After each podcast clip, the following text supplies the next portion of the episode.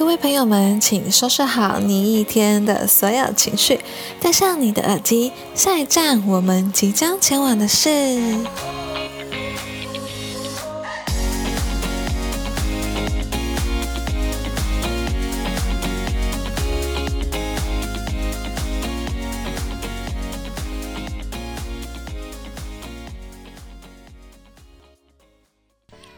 友们，大家好，我是你们今天的领队 Celia。我们今天呢这一集的一个剪辑方式跟录音方式比较不一样的是，我有邀请嘉宾来哟。今天是邀请我的同事 Gavin。Hello，Gavin。Hello，大家好，我是 Gavin。那我自己就不用等他 Q，我就自己 Q 我自己的频道，自 自己先开始做广告。对啊，当然会做节目的人就知道，这个时候就要先宣传自己的频道。我的频道叫可不可以看 Podcast。那我主要都是在做一些影剧内容，跟我自己喜欢的布袋戏的内容。那隔周会出这样子的呃 podcast，大家如果有兴趣的话，都可以来听。对他除了自己有 podcast 的节目之外，他其实也有自己的一个 YouTube 频道。最近刚迎接一千人大关，所以有兴趣的人，你听他介绍看看是什么样子的。就是基本上我的 YouTube 啊，都是会有像刚才说 podcast，每个礼拜六都会更新，YouTube 会提前 podcast 一个礼拜上线。那接下来的 podcast 我们也会做类似像访谈节目这样子，所以有点像今天跟 Celia 呃聊天的过程，有讲这些东西啦。就是有点侧录的一个影片这样。对，然后以及我每个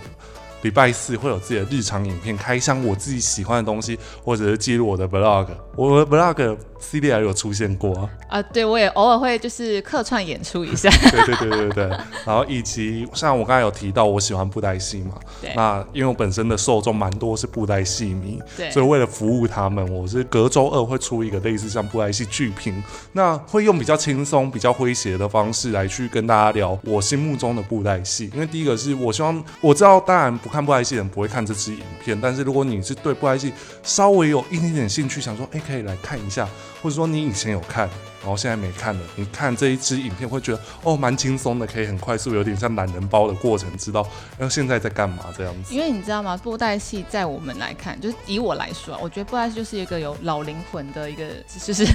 老灵魂。你看他脸僵掉了，因为我的脸僵掉，我说他老灵魂。我我本来就老灵魂哦，我不否认，我只是想说老灵魂在哪个点。就是因为它布袋戏的一个历史，好了，讲它历史吗？就是它很悠久，所以其实有很多小年轻一辈的人，其实并不会知道布袋戏的一些故事跟内容，并不会去接触到。所以我会说你会有老龄化，是因为我觉得二十几岁的年纪来讲，会看布袋戏的人真的不多。对，我是觉得是这样。这个点我是不否认，所以我尽量是希望在做这样子影片过程中，尽量要让有趣的元素多一点呢。好比说，我之前曾经做过一个是一句话惹怒布袋戏迷，就用我自己哪一句话会被惹怒？你看，就是榜上有名的一句话，布袋戏都是老人在看的。我刚刚。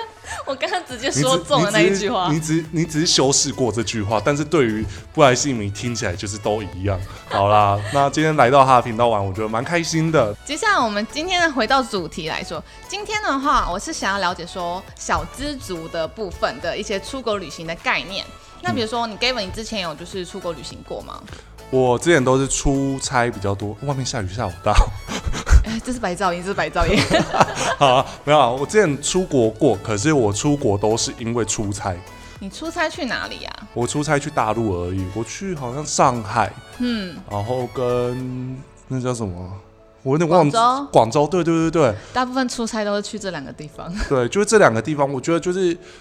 我想象中的跟我想象中的城市有一点落差。你是哪一年去的？我大概四五年前有。四五年前，那你觉得广州、上海这个城市，我觉得上海的不一样的点在哪里？我觉得上海还比较热闹一些。对。但是广州让我觉得不一样的地方是，可能在台湾来说，每个地方都还有柏油路。对。但是我去中国大陆的时候，我会觉得说，好像会有那种泥巴地。你说去广州也有泥巴地吗？就是会有，就是有些路段是，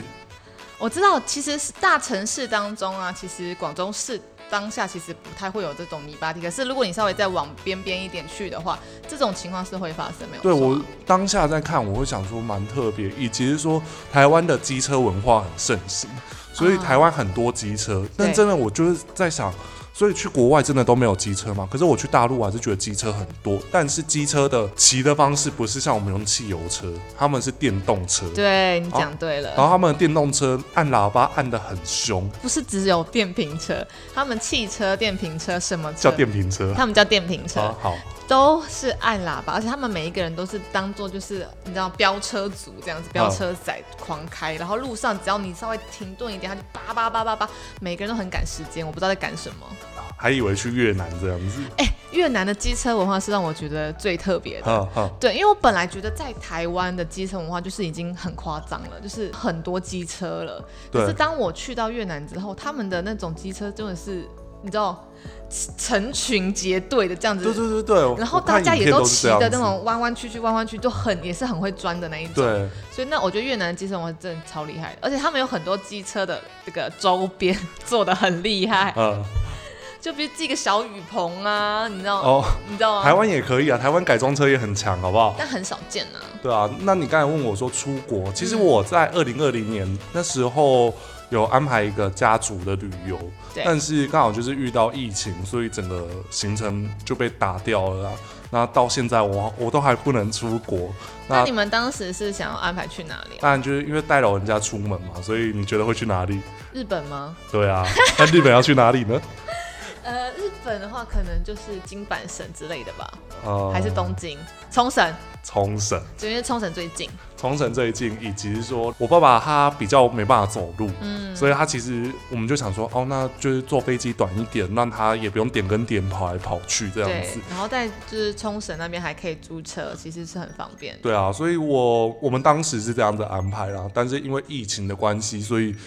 我们到现在还没办法出国，但是也中间发生了很多事情，让我也在想说，嗯，如果我出国，我现在能出国的话，我想去哪里？对啊，因为你看现在疫情其实已经大家关了两年呢。对啊，真的，对大家其实我跟你讲，一定都闷了很久了。你看最近那个股票就知道，你有在看股票吗？最近长荣行、华航开始直接直线飙升。大家都去看考这样子。对，然后其实因为其实疫情慢慢已经缓解下来了嘛，嗯所以其实指日可待的出国时间了。对，所以如果现在接下来我们要可以开始出国了，嗯你打算要去哪里？就如果单单以你自己为主的话，以我自己为主的话，如果我是自己就是找朋友出去玩的话，嗯，如以自由行来说，我应该还是会去偏亚洲地区，因为这样子在语言沟通上会比较不会，我自己觉得啊，可能比较不会有那么大隔阂。比较不会有压力，是不是？对，啊，因为我个人很爱买衣服，就是我曾经我老板说，他说我好像每天都没看到你穿重复的衣服过。这样那你旧衣服都去哪里了？你告诉我。没有，就是我可能就是有很多套衣服可以随便搭配，哦所以以至于说我可能一年有二十天要上班，我二十天都穿不一样的上衣或裤子这样子，那你是真的很算很爱买的那一种、欸然后我又舍不得丢，我也是，我真的一堆衣服，每年都喊说我都没有衣服穿，然后每年的衣服都不知道再去哪里。就是每一年换我都，而且我买衣服有一个怪癖，我会在快换季的时候去买下一，就是快换季的时候，好比说冬季要结束，我买冬季的衣服，但是我隔年我才穿，这样才划算呢、你是小资族哎、对啊，是不是？我今天就是要探讨小资族会想要去哪里玩。然后我朋友，呃，我以前同事也跟我教过一件事情，他说，因为台湾在丢废弃衣服或者说不要的衣服，其实有一些条件，不见得是说、哦，你丢了就会有人收。对，我前同事教我的一件事情是，你出国的话，你不用穿太好，你就是把不要的衣服装在行李箱，然后把它丢在，就是他说 他比较没品一点，他我我也不知道他能丢哪里，他就说你就把它丢在饭店了。对，因为其实像我有时候也会，就是因为经常出国嘛，所以你的行李基本上你都要做最好的精简，对然后你要怎么去带，比如说你要洋葱式的穿法等等。对，然后有时候我也会，因为有时候就是可能还是会想要出国去买一些衣服啊，嗯就是刚好是打折季的时候，对对对对。就是所以呢，那时候我一定会带一些旧衣服啊，然后如果带去发现，哎呀。买太多了怎么办？然后就把那些旧的衣服就是一样，就是把它处理掉。对这是一个很明智的一个。我觉得这个是我一定，如果我出国，我一定会做这件事情。以及像很多人都会说，哎、你在台湾干嘛买 Uniqlo？你在台湾干嘛买 GU？这些品牌在国外都是便宜台湾近一个零的价钱。这是真的。你知道我之前去欧洲，因为我经常是带欧洲团嘛，嗯然后欧洲欧洲的 Outlet 是真的很好买，比如说除了这些刚刚比较大家常见的一些品牌之外，嗯然后欧洲品牌很多是什么？像是呃 Tommy，然后还有像是 Polo，嗯对，还有像 CK，嗯，这些都是大家知道的一些知名品牌吧？你知道在国外买、美国买、在加拿大买、在欧洲买，你知道这真的都很便宜，就是颠覆了大家对一个知名品牌的价格的一个观念。这个我非常能懂，因为像我自己，呃，我我的脚，因为我比较高一点，所以我的脚也相对比较大。对那在台湾的平均身高来说，我算是高于很多，来抱抱看你现在多高，我一八九点九，要要接近两米的一个高度。要接对。对，要接近两米。台湾真的很少人说两米，我知道要接近两百公分，对，要接近两百公分。那我的脚啊，穿美国尺码至少要穿美国尺码三号。那以台湾的常见的可能就是四十九号以上。你脚穿到四十九号，很大哎、对啊，所以我很难在台湾买得到我的鞋子，对，你的尺寸在美国应该很好买哦。在美国超好买。我所以，我曾经就是托我女朋友的朋友从美国代购回来，然后价格比台湾还便宜，等于说我台湾买一双的 Timberland，我在国外可以买两双。真的是这样子，那我想说，那我以后就国外买就好，国外代购回来。所以我有一次自己就因为自己英文也很破，就是大家可以去看我们之前有一支影片，就是我跟 C 雅是前同事嘛，然后我们有拍过一支就是呃出去录影的影片，然后有讲到英文，我英文超破，那英文我顶多就是听可以听得懂几个单字，我大概可以猜得出来是什么，好比说 T 恤，我知道是卫生纸还是什么之类的对，大概知道一些关键字就可以生活下去了。假设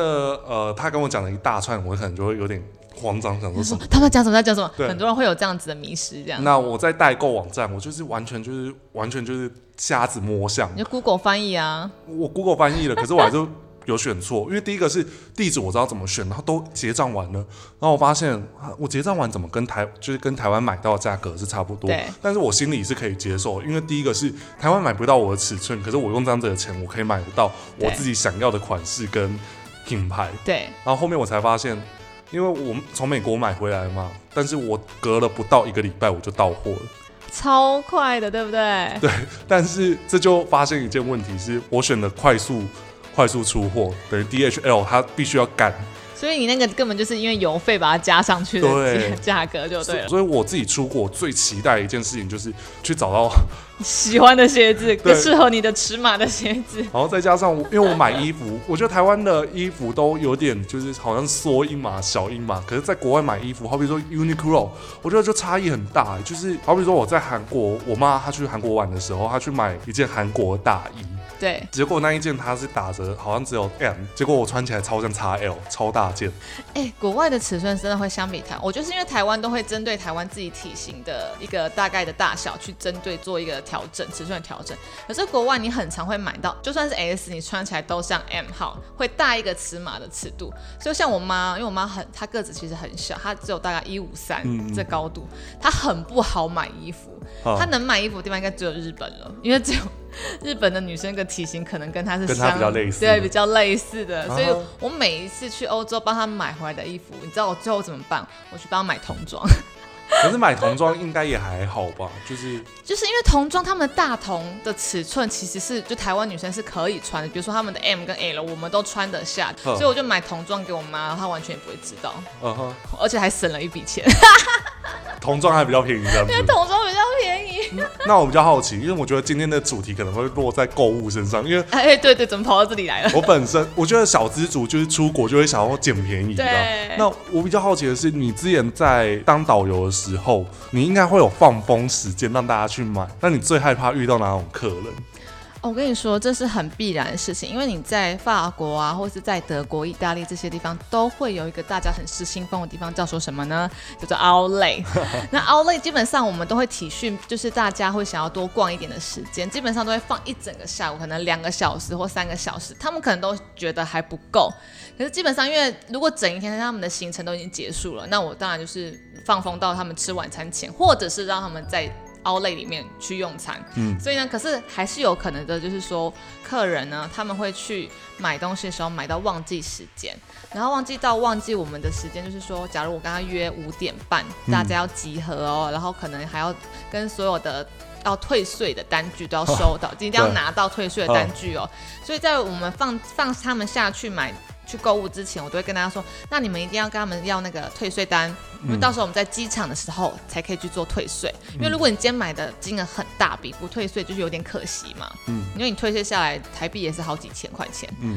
对，然后有时候就是到了五点半的时候呢，见不到几只猫哎、你知道外国外的奥莱很大，是比华泰就是桃园那个华泰还要大的哦。然后你要我一个一个去每一间店找，然后有些人他们电话又不会接，就算他们有带手机，他们不会接。嗯然后我们就在原地等等了十分钟、二十分钟，然后发现就是有那么几只猫就找不到。然后我就说好，那大家先上车，这样子我就一个一个一间店一间店一间店的去找，然后找到我腿都断，有时候你还会跟他错开。错过，错过，嗯然后最后就是 delay 到后面就是什么餐厅时间你必须延后，嗯，然后司机下班时间已经延延期了，哦所以我要给司机加班费。你知道国外加班费其实很贵，而且国外人你给他加班费，他不一定要加班这件事，他们针对加班这件事情很很慎重，就是不像台湾或是亚洲国家，给你补休之类的，给你补休或者是给你加班费，大家就觉得哦好啊，那有有钱为什么不赚？我们公司有补休哦。你好烦啊你！所以呢，他们国外的司机更注重的是像你我们之前说的工作跟生活要有达到平衡。嗯，我不希望把我的工作时间拉长，以至于我跟我的家人的相处时间被耽误到了。你这个钱，我可能我觉得不值得，不值得。完全是不值得。所以当我跟他说啊，不好意思，我们可能会 delay，因为我们还没有去吃晚餐。那可是因为客户就是 delay 到这样一两个小时的时间怎么办？他说，那我就说那可不可以加班？他一开始是不愿意的，嗯，我我只能死活拜托他说拜托你，我说真的，不然我们还没有用餐怎么怎么办？但是我有遇到真的司机不愿意的，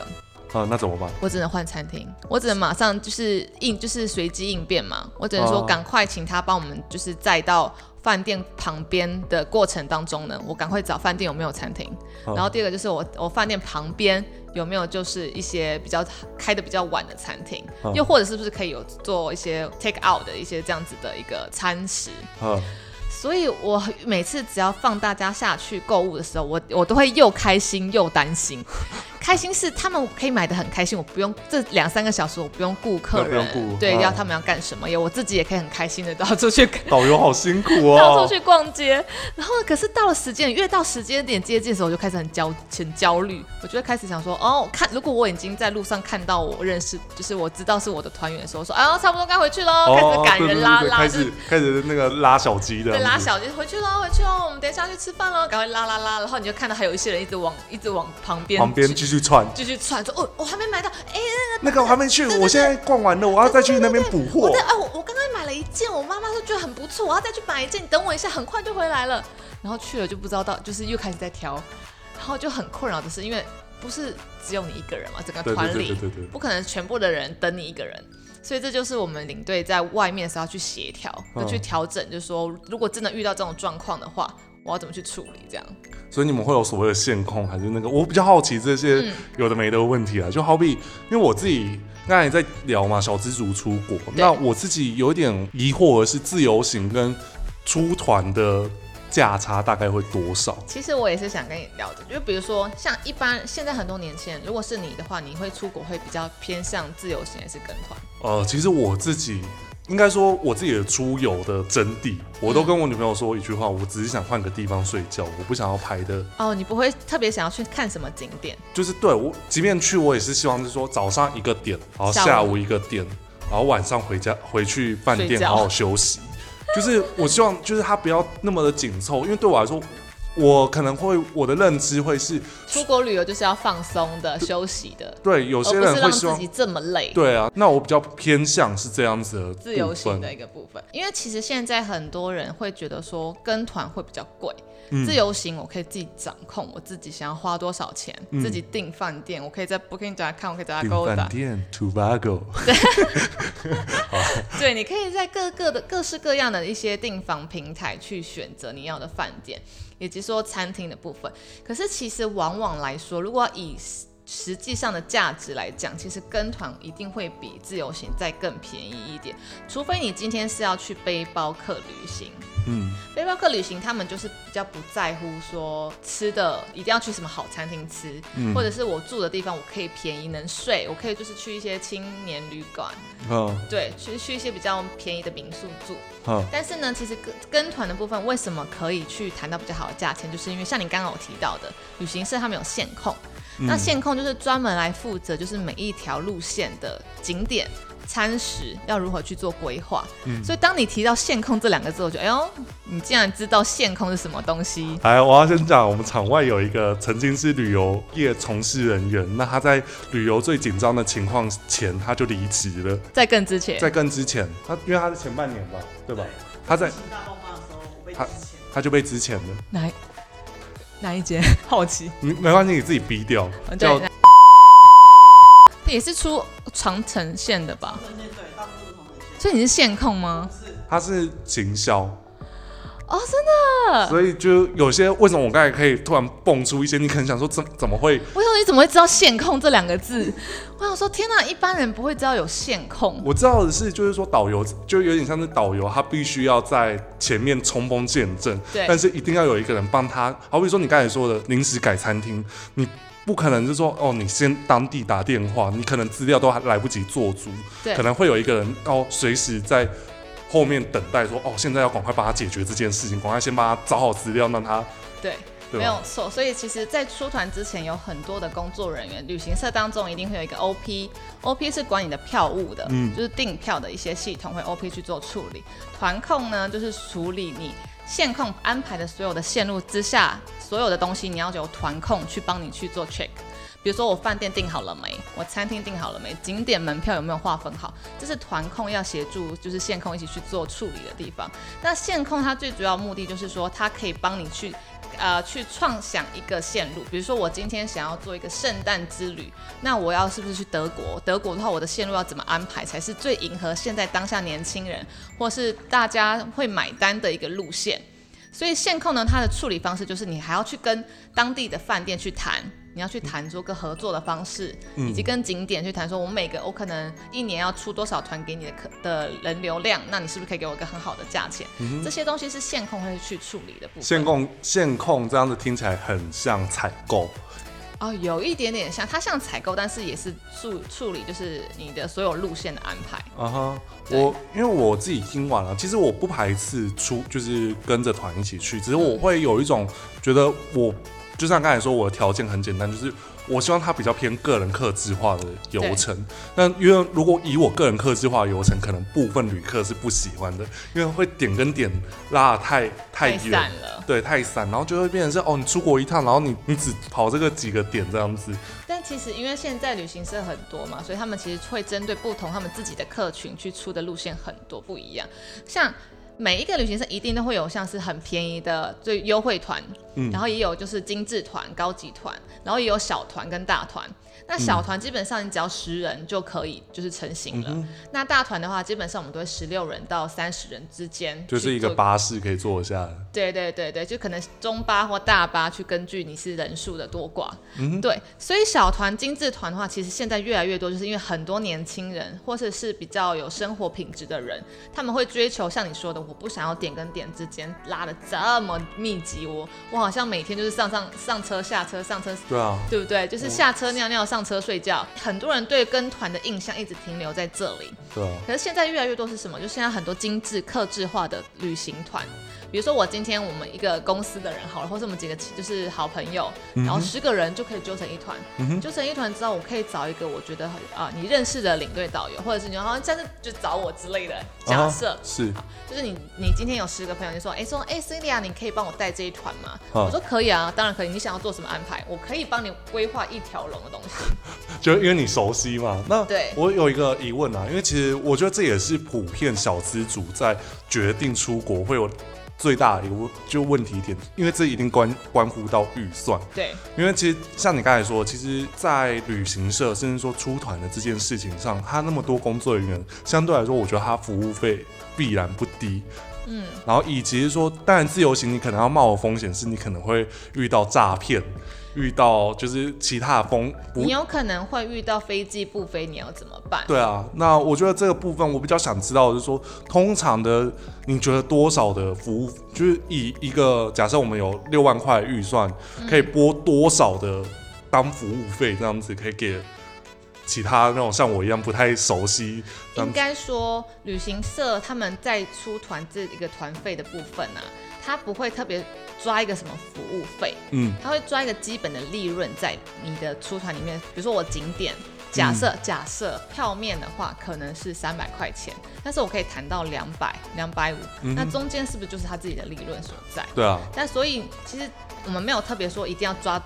你说的所谓的服务费，嗯你所谓服务费可能是给领队或是给导游的小费。嗯这个话就会有个他基本的出团的一个费用，可能是每人一天一百，哼，嗯对他们会是以这样子的方式去算，或者一天两百，会看你要去哪一个团。对，所以其实我觉得跟团它其实会比较便宜，有些地方会觉得比较便宜的地方，是因为它可以一次性大量的谈合作，我可以谈一年的合作，所以我的房房型跟房费是不是就会比你一个人单人去订会来的便宜？是，会是这样子去算法，以及像是机票，因为我们都是跟航空公司直接去订嘛，订订团票，团票一定势必会比 FIT 单人订票来的便宜，嗯。对，所以自由行它的成本会落在哪里？会比跟团贵的地方就在于你会在机票上可能会买的比较贵，你在饭店订的可能会比较贵，冒的风险也比较大一点。机票你可能，如果你因为你一般买买网上订票的时候，你不会有专人的人去帮你去做后续的服务。你今天如果你今天机票出事了，你是不是只有自己承担的风险？嗯你今天飞机不飞了，你要想说完了我要怎么转机，或是我完了我下一个飞机怎么接，或者说我接下来要怎么飞到那个地方，这些东西是你要当他自己去处理的。可是你今天跟团，或是你跟旅行社买机票的话，这些服务都是旅行社所要包含在内的。比如说我今天是转机中转，好不好？然后等于说我可能在呃我在泰国转机，然后我要去阿姆斯特丹。然后呢，我我现在台北飞泰国的一这个班机 delay 了，然后我下一个班机我衔接不上了。嗯，这个时候如果你是正常的一般人的情况下，你就会头很痛，就要赶快去柜台说有没有新的票可以去买，因为有时候可能就是那张后面那张票就报废了，你得重新买一张票。可是针对旅行社的话，它可以去帮你瞧同一个航班，同呃同一个航空公司，然后可能下一个航班的时间是什么？帮你排候补帮你排候补，可以马上去处理。如果有候补，会马上帮你去做安排。所以这些东西是你当下遇到的时候，你可能还没出发前，旅行社就要开始帮你去做后续的处理了。嗯哼，所以你买的其实算是一个比较安心的一个服务吧。嗯，就跟我们在做设计一样嘛，因为你对通常是信任这一个人，对然后让他服务你，然后用他的专业帮你解决所有的问题，对不对？对，其实就是还是就重点在专业上啦。真的。那我有一个疑问是，如果呃，我常听到有些开团会有所谓的消费团，嗯，然后跟就是一般团，我不知道这差别在哪里。那我只是疑惑说，消费团我一定要消费吗？哦，你说的是进站吗？就好比进站购物团这对，样对。就对对对，他可能就是会把你拉到一个你不一定需要的点，然后要你一定买东西。呃，这种团是可能他的团费很便宜。嗯他的团费便宜的话，然后他们的要从哪里去补足这些的成本，就是要跟车行还有当地的购物店、购物中心去谈合作。因为今天比如说有些车是可能是购物中心，嗯就是那些购物站，嗯嗯购物站的车可以去帮你去做轮调，然后可以免费给你出车，我 OK 啊。但是呢，你要确定每一团你都要帮我带人进来，嗯然后进来要待多久，待多久之后你要买，看能不能买。没有买的话，你应该有听过很多，就是导游就堵在门口，不让你出去不让你出去。嗯你没有消费，导游脸会很臭之类的。啊这种团的话，一本基本上都会是发生在团费本身就已经很便宜，很便宜。真的是没有什么赚，没有什么赚跟利润的一些团上面，会有可能发生这样的团。嗯哼，对，因为其实我今天你其实大概随随便一算，我饭店啊，或者是假设我们今天去巴黎好了，嗯。然后我们今天的团费我们只有五三九九九九，就是可能三万四万打含机票，含机票，那这种团的话，你觉得不进站吗？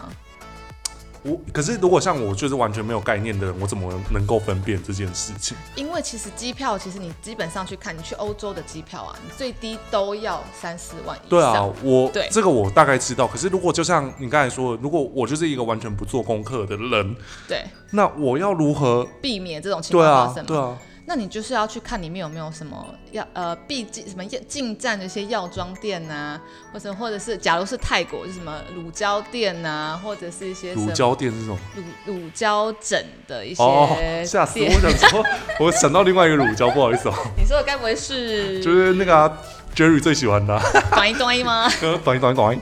对，就是会有一些进站，比如说什么，像是一些比较很明确看得出来，就是会进站购物的购物站，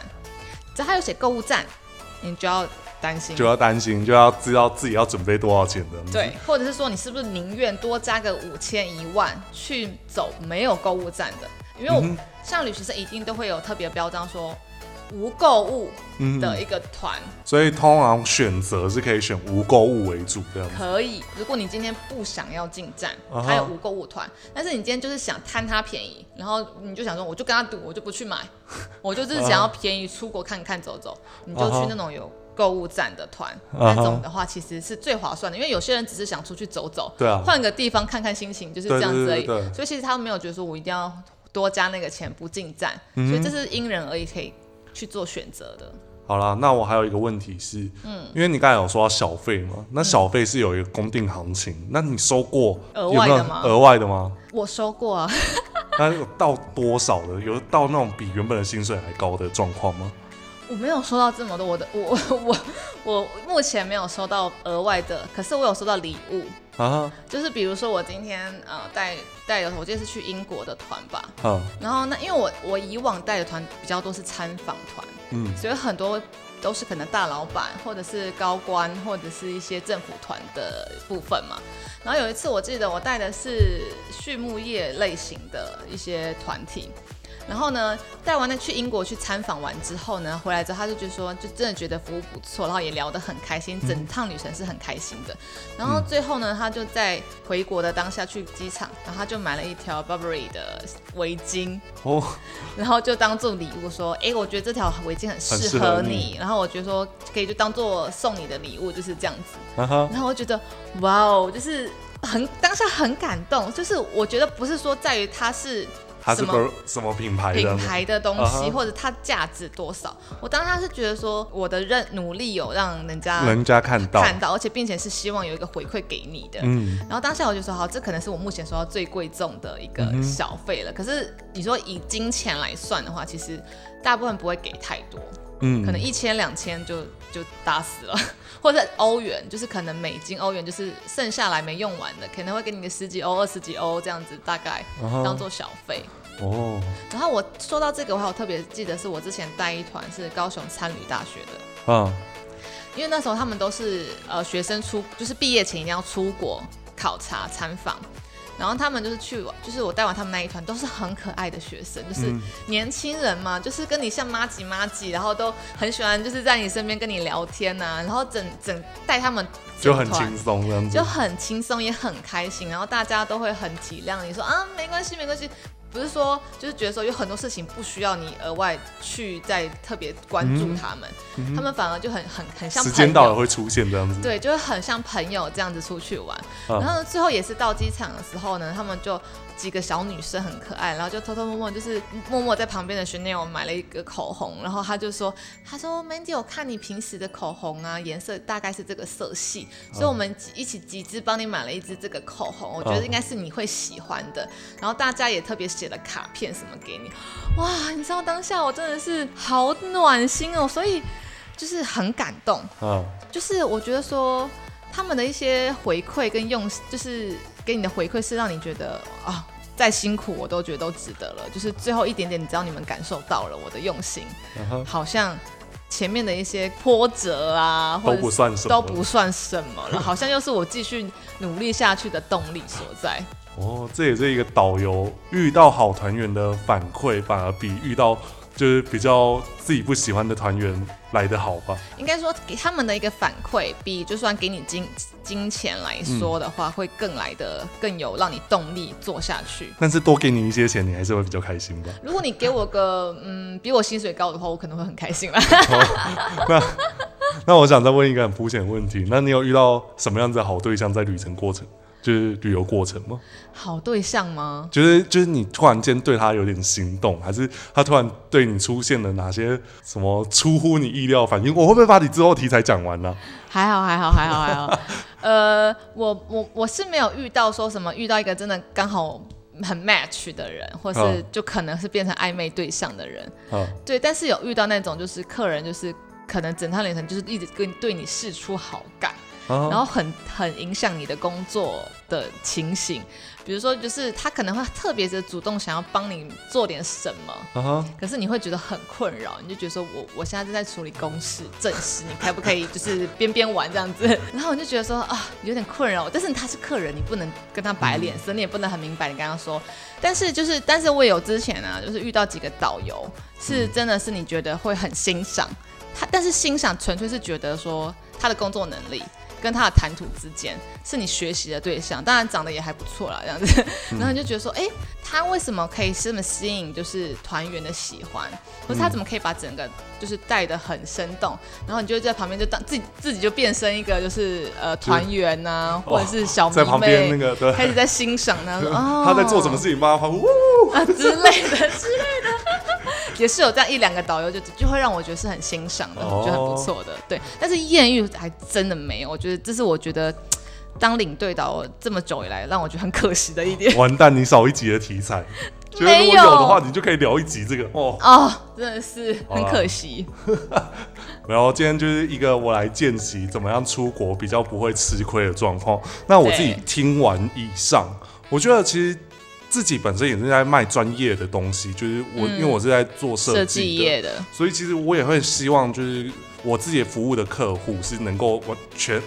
全然的信任我，然后让我去发挥，所以我自己会觉得，哎、如果我假设我都可以全然的信任，好比说 CDR 帮我解决所有事情，那我觉得多花一点钱，我觉得是还好啊。对，而且像是就算是因为现在其实有很多领队导游，他们会有自己很多的回头客，嗯回头客就是一定都是他们培养成很像朋友了。嗯嗯，朋友了之后呢，他们就是会帮他处理所有的，比如说你今天想要客多少行程，我就帮你安排的好好的，你不用担心，你只要出钱就好了，所有事情我帮你包办。嗯这时候你就会觉得哇，省下了很多，就是我提前做功课，我要去哪里玩，我还要怕他喜不喜欢这样。对，我还怕对，然后做一些乱七八糟的功课，你会觉得很累人。其实嗯我们就是帮大家做一种便利服务，并且是真的很了解你的心情的时候，是去帮你达到这样子的一个旅程。因为嗯毕竟其实出去旅游，大家一定都会希望买的最便宜，然后或是玩的最开心。CP 值最高啊。CP 值最高，然后住的最舒服，然后想要吃到当地真的好吃的，而不是那种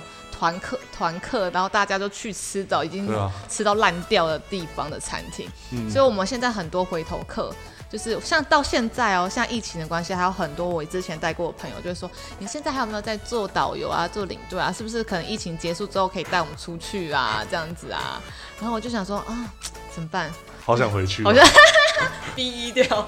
没有啊，我觉得这本来就是你的专业啊。我觉得可能你自己，毕竟疫情真的打乱所有旅游业的行程，所以对你，在旅游在这一这两年的疫情，你尝试的新工作形态，这本来是正常的。那我觉得本来自己有专业可以继续去发展，这也是一件好事啊。我当时真的有一度想要留在那边，就是但是因为家庭的关系啦，所以也不得不说还是回到台湾，就是做工作跟定居这样子。对啊，好啦，那今天的话也很开心有邀请到 Gavin，然后就是问了这么多犀利的问题，我觉得今天比较像我在主持这一集节目、因为就是今天就等于说你来提问，你你作作为一个小就是小白旅游小白，啊。然后你会问我说你想知道的一些内容。其实我觉得这样反而很好，就是说，因为平时我自己有时候在讲讲一些内容题材的时候，我也不知道说其实你们这些就是小资族。然后或者是没有出过国的人，会会想要知道的一些内容跟提问是什么。所以我觉得很好是说，你可以通过这样的机会，你跟我说，我就知道说，哦，原来其实大家会想知道了解的东西是什么。因为有时候我自己可能会不知道。你可能会觉得理所当然的事情，对于我这样子的人，就会想说，这哪里理所当然这样子？对，但是我知道你刚刚有听到线控，我知道，嗯，一定身边有做旅游的人。对啊，一定身边有做旅游，所以我自己呃今天来聊，我当然就是以一个哦可能我知道的事情，然后再去让现在在听的朋友们哎理解说我们现在在聊哪些事情。对你反就是你可以让帮大家解解答，就是说你提出他们心中的所惑，就是疑惑，然后呢我来跟你说这样子。对啊，那下一次我还有机会上节目吧？当然当然，然后只是你讲的话我都在逼掉。对啊，刚才有好几段都要剪掉。那个可以简单拿来当花絮。花絮可以可以。对啊，所以后续的我的节目当中呢，会也会邀陆续的邀请。就是比如说像设计业的啊，或是旅游业的啊，或者是相关的一些产业的一些好朋友们一起上节目。那通过他们自身的一个角色来，就是一起去探讨讨论我们接下来旅游的一些故事啊，或者是在大陆生活的一些故事，我们可以探讨出一些大家想听到的一些话题。所以下一站出发是可能是人生阶段这样子，不好说。好啊，我希望我还有机会来上这一集节目啊。好，谢谢你，谢谢 Gavin。好，那我们这集节目就到这喽。那。我们下一站见，拜拜，拜拜。